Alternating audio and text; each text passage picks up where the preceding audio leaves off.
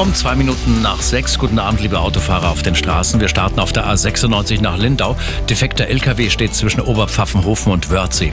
Vorsicht auf der Flughafentangente Richtung A94. Ein Unfall zwischen Oberdingen und Aufkirchen. Die 304 München Freilassing immer noch die Sperre zwischen Reitmehring und Gabersee nach dem LKW-Unfall. Polizei und Feuerwehr sind vor Ort, aber umfahren Sie bitte noch weiträumig.